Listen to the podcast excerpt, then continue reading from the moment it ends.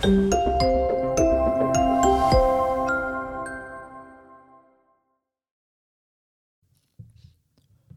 大家好，我是 Jason，欢迎收听这一集的相机王 Podcast。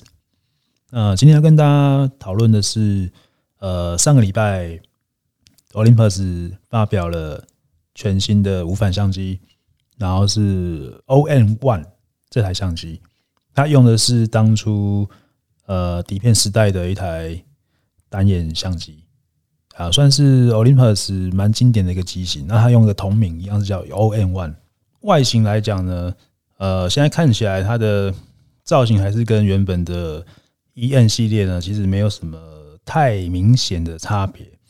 哦，那但是我们可以看到是它的这个 Olympus 的 logo 呢，其实还是都有的。哦，所以过去我们之前说，哎，Olympus 把这个相机部门就是转卖出去，我们会担心这个 Olympus 这个 logo 呢会消失。其实看起来应该是我们。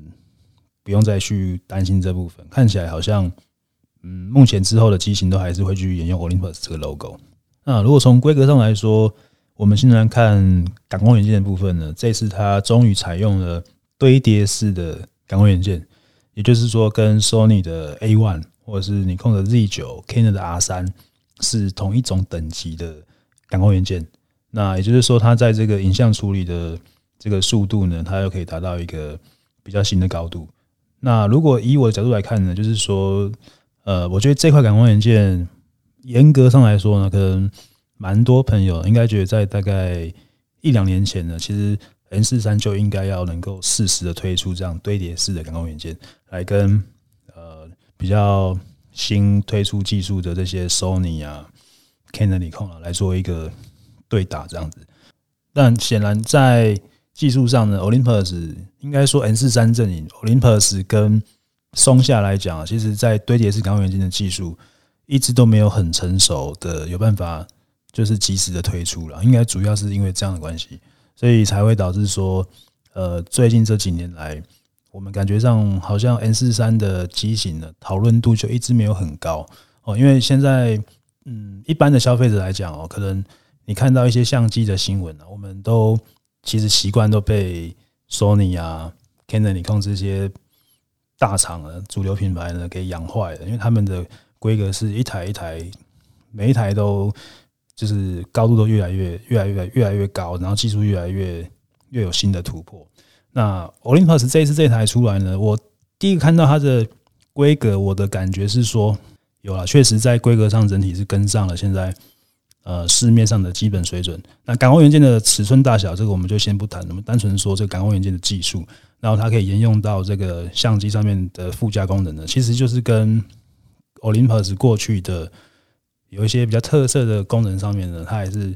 还是持续存在。但是它把感光元件换掉这样子。那当然，它还是有一些它自己本身就具备的优势，而且是到目前为止，其实是 Sony 或者是 Canon、尼康的。它也比较难去撼动的部分，最主要就是在机身防震的部分。那这一次它当然又有一个呃全新的进步，比如说它的单机身的防震的级数可以达到七级，然后如果搭配特定镜头呢，这一次防震可以再进一步提升到八级。哦，那这个部分应该都是就是其他品牌完全无法追赶的部分，所以这还是 Olympus 它的。强项，那只是说，可能到目前来讲，我还是没有看到一个可能比较新的功能，它是呃，Olympus 可能做出来，然后可能在规格上可以去跟其他品牌，不是说只有相抗衡，而是说可以赢过对手的。哦，但是如果从这个我看一些评测影片来讲呢，确实它的性能表现就已经达到了 Olympus 就是全新的高度，然后。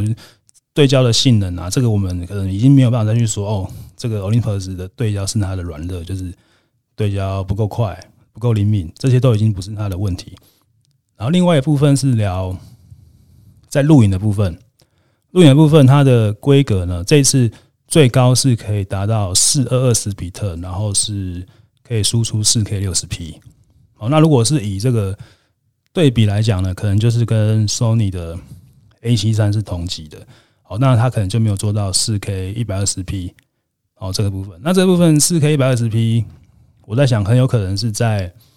这个之后，Panasonic 的 GH6 或许它就会做到了。好，那我现在看这个乳摸的规格呢，上面确实有列出一个四 K 一百二十 P，所以有可能这个部分是在可能就会跟过去有点类似，就是如果是 N 四 N 四三，你要选择在动态录影的部分规格要更完善一些，那可能还是 GH 六可能会更适合。那 Olympus 可能就是在静态拍摄，包含它的这个机身防震能力呢，它可能还是这里面的最顶尖的。在拍照性能表现的部分，它机械快门的连拍速度最快是每秒十连拍，或者是可以支援五十 FPS，是可以连续自动对焦拍摄的。那或者是你可以锁定的对焦，然后是在一百二十 FPS。哦，这都是可能目前来讲，Olympus 最最强的连拍规格。然后在感光度的部分呢，它现在呃原生的感光度最高可以在两万五千六。是原生的，那你如果那个扩展之后呢，可以达到一零二四零，这个部分可能就比较会是 N 四三相机的的，应该说可能比较没有办法去跟人家做抗衡的部分啊。不过他这次我看一些这个网络上的评测影片呢，其实感光度我觉得在一二八零零二五六零零啊，其实以 N 四三大小，其实它已经算控制的蛮不错，而且细节表现也是还蛮不错的。然后对焦点部分呢，现在最多达到。呃，一零五三组相位对焦点，这个就感觉起来是跟 Sony 很像，就是它是类似像 Sony A one 这样子的水准的，所以这个性能表现应该不会再有人去说哦 Olympus 的性能是比人家差的。然后再来就是它有一个就是采用这个像素合并的方式去合成呃五千万画素的照片，或是八千万画素的照片，这也是从之前 EM one。那边去沿用下来的，这都还是持续存在。那如果你是一台，如果你打算把 All-in-One 当做一台拍摄录影两用的机型呢？这一次它也有推出 ON-Log，还有 ON 专属的 HLG 的格式可以去做使用，包含它也可以去落到弱格式哦。所以这部分其实都是 Olympus 嗯有在去加强的部分哦。那只是说，可能我自己个人觉得。如果以摄录两用的话，呃，ON One 可能我会再期待一下，就是看有没有人去评测它的这个录影中的机身防震能力。哦，不知道是不是能够达到三轴稳定器的水平，因为它这是录影防震能力又再进一步提升了。那以我过去用到那个 ENONE 三代的机身防震，我是觉得已经很接近稳定器的稳定程度，但是。可能是要看还要另外看搭配的镜头了，但是我觉得它这样的轻便性确实不错。就是如果我只是拍摄简单的这种 vlog，我不是说要拍很非常质素非常高的影片，那我需要的是轻便性大于这个品质的话呢，哦，我一直觉得 M 四三的机身防震啊，是对一般玩家来讲是非常够用，包含你要录影也好，拍照也好，都是。非常好的一个功能，所以这部分我自己是还是蛮蛮期待说，如果可以拿到实机来测试的话，我会很想要来试试看，就是它的机身在录影的时候呢，机身防震的稳定性可以到什么样的程度？理论上应该是有一定的进步才对啊。那还有一点我觉得不错，就是它的重量，它这次看规格是你加上它的原厂电池，再加上 SD 卡。连电池加卡的重量呢，重量大概是在五百九十九克，就六百克。这重量如果以旗舰机来讲，我觉得算蛮轻的。那如果你再搭配 N 四三的镜头呢，哦，那真的是蛮方便的。比如说十二四十这颗镜头大概就是在三四百克左右，也就是说你可以一机一镜这样子配起来，大概是一公斤，而且是一台旗舰机哦。然后它是具备防尘防滴的功能。所以你工作使用上呢，它基本上也是一台非常耐用的机型，它的稳定性也是蛮好的。现在看起来，呃，评测下来呢，也没有看到它在录影的过程会有过热的问题。哦，我看到某一支影片是有讲说，它有实测这个四 K 六十 P，然后是整颗电池录到没电，应该是说整张一二八 G 录到。卡满，它都没有发生过热的问题，代表这台机器的稳定器是非常不错的，不会有像一一些无反，它有可能录四 K 就会有过热的问题。哦，以上是我看到这台相机在规格上可以跟大家分享的部分。那有关于我个人呢，我的想法是说，这台相机它其实，如果你是这个 Olympus 或是 N 四三的忠实用户啊，你确实会看到这台相机，然后会为之一亮，就是觉得说，哇，真的好久没有看到一台，就是规格上，呃，有跟到这个时代趋势的一台机器。对，那这次终于有 Olympus 有这样的一台机器出来。但是呢，如果说是以整个市场来看的话呢，我可能会分几个层面来跟大家做分享。呃，我觉得第一个是在价格的部分，大家可以来聊聊，就是它现在的正确售价还不确定。但如果用美金来换算的话，可能大概是在台币单机身大概是在台币七万块左右。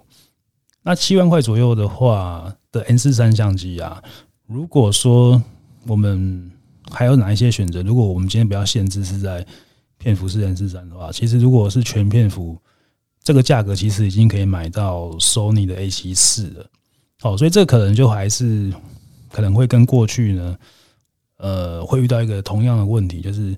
N 四三的相机虽然说它的优点就是轻便，而且一般的用途绝对是够用的，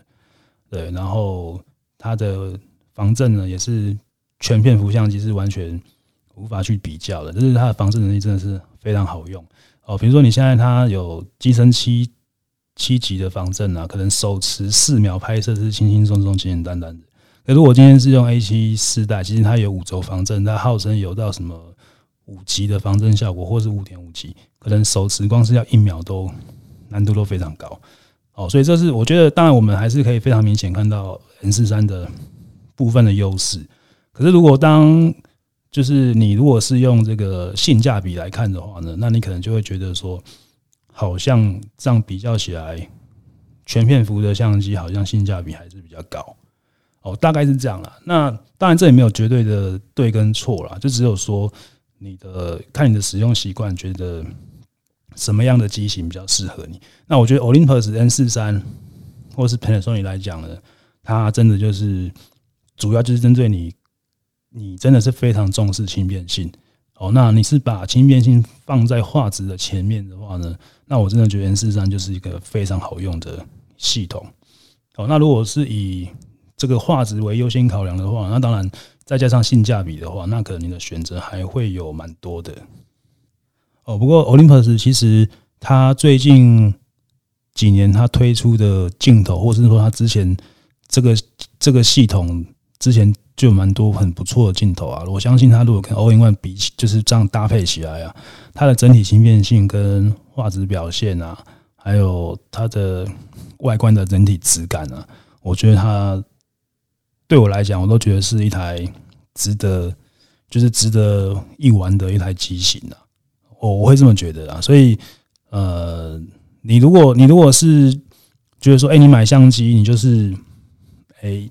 只看只看就是性价比的话，那你可能这台相机你会看不上眼哦。但如果你是用一种，就是第一个你本身就有玩过 N 四三的机型啊，或者是你就是呃喜欢玩复古机型的话，那像这台 All-in-One 呢，它在外观上呢，可能就第一个复古的造型哦，那个味道蛮蛮浓厚的，然后再就是它的性能呢。它也不输给目前市面上的任何一台旗舰相机哦。那如果这个预算你也是觉得还 OK 的话呢，那这台机器我就觉得，哎，它确实是有可能会是蛮适合你的一个选择。然后，另外这一次它并不是像这个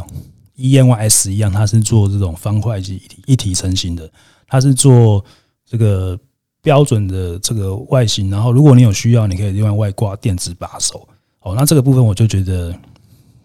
就还不错，就是要轻便的人，我可以用轻便的方式去使用。那如果我今天是要工作用，我要更强的续航力，我要更好的手感呢，我再另外去考虑买这个电池手把。哦，这个是我觉得还算蛮方便的。那补充一下，像它的 Live ND 呢，这个功能一直是 Olympus 独家的功能，目前其他品牌也没有推出。这样的功能的这个部分倒是蛮值得一提的，就是说，Olympus 这个 Live ND 功能，这一次 All-in-One 它把它强化到可以到 ND 六十四的减光技术。那几乎可以说啦，如果说你今天主要是拍摄，你平常一般的使用会需要用到减光镜的话呢，基本上你使用 All in One 这台相机哦，你大概可以省掉非常多购买减光镜的预算哦，这真是非常不错。如果你减光镜你有很多镜头的话哦，那有不同口径啊，你可能在这个部分就要花个几千甚至到一万两万都有可能。如果你非常喜欢拍摄风景的话，那景光镜其实。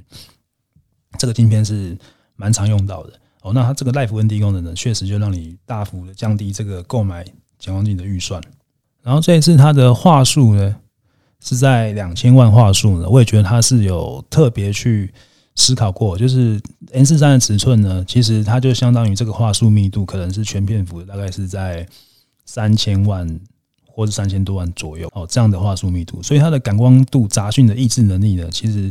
应该是还不错的。好，以上就是有关于 Olympus All in One 这一集我要跟大家分享的内容。那应该在下一周吧，或许这个松下的官方就会发表 GH6。那到时候有 GH 六的一些正确的规格啊，或者是有一些值得跟大家分享的地方呢，我可能会再录一集跟大家讨论。好，那今天的节目到这边，我们下期见，拜拜。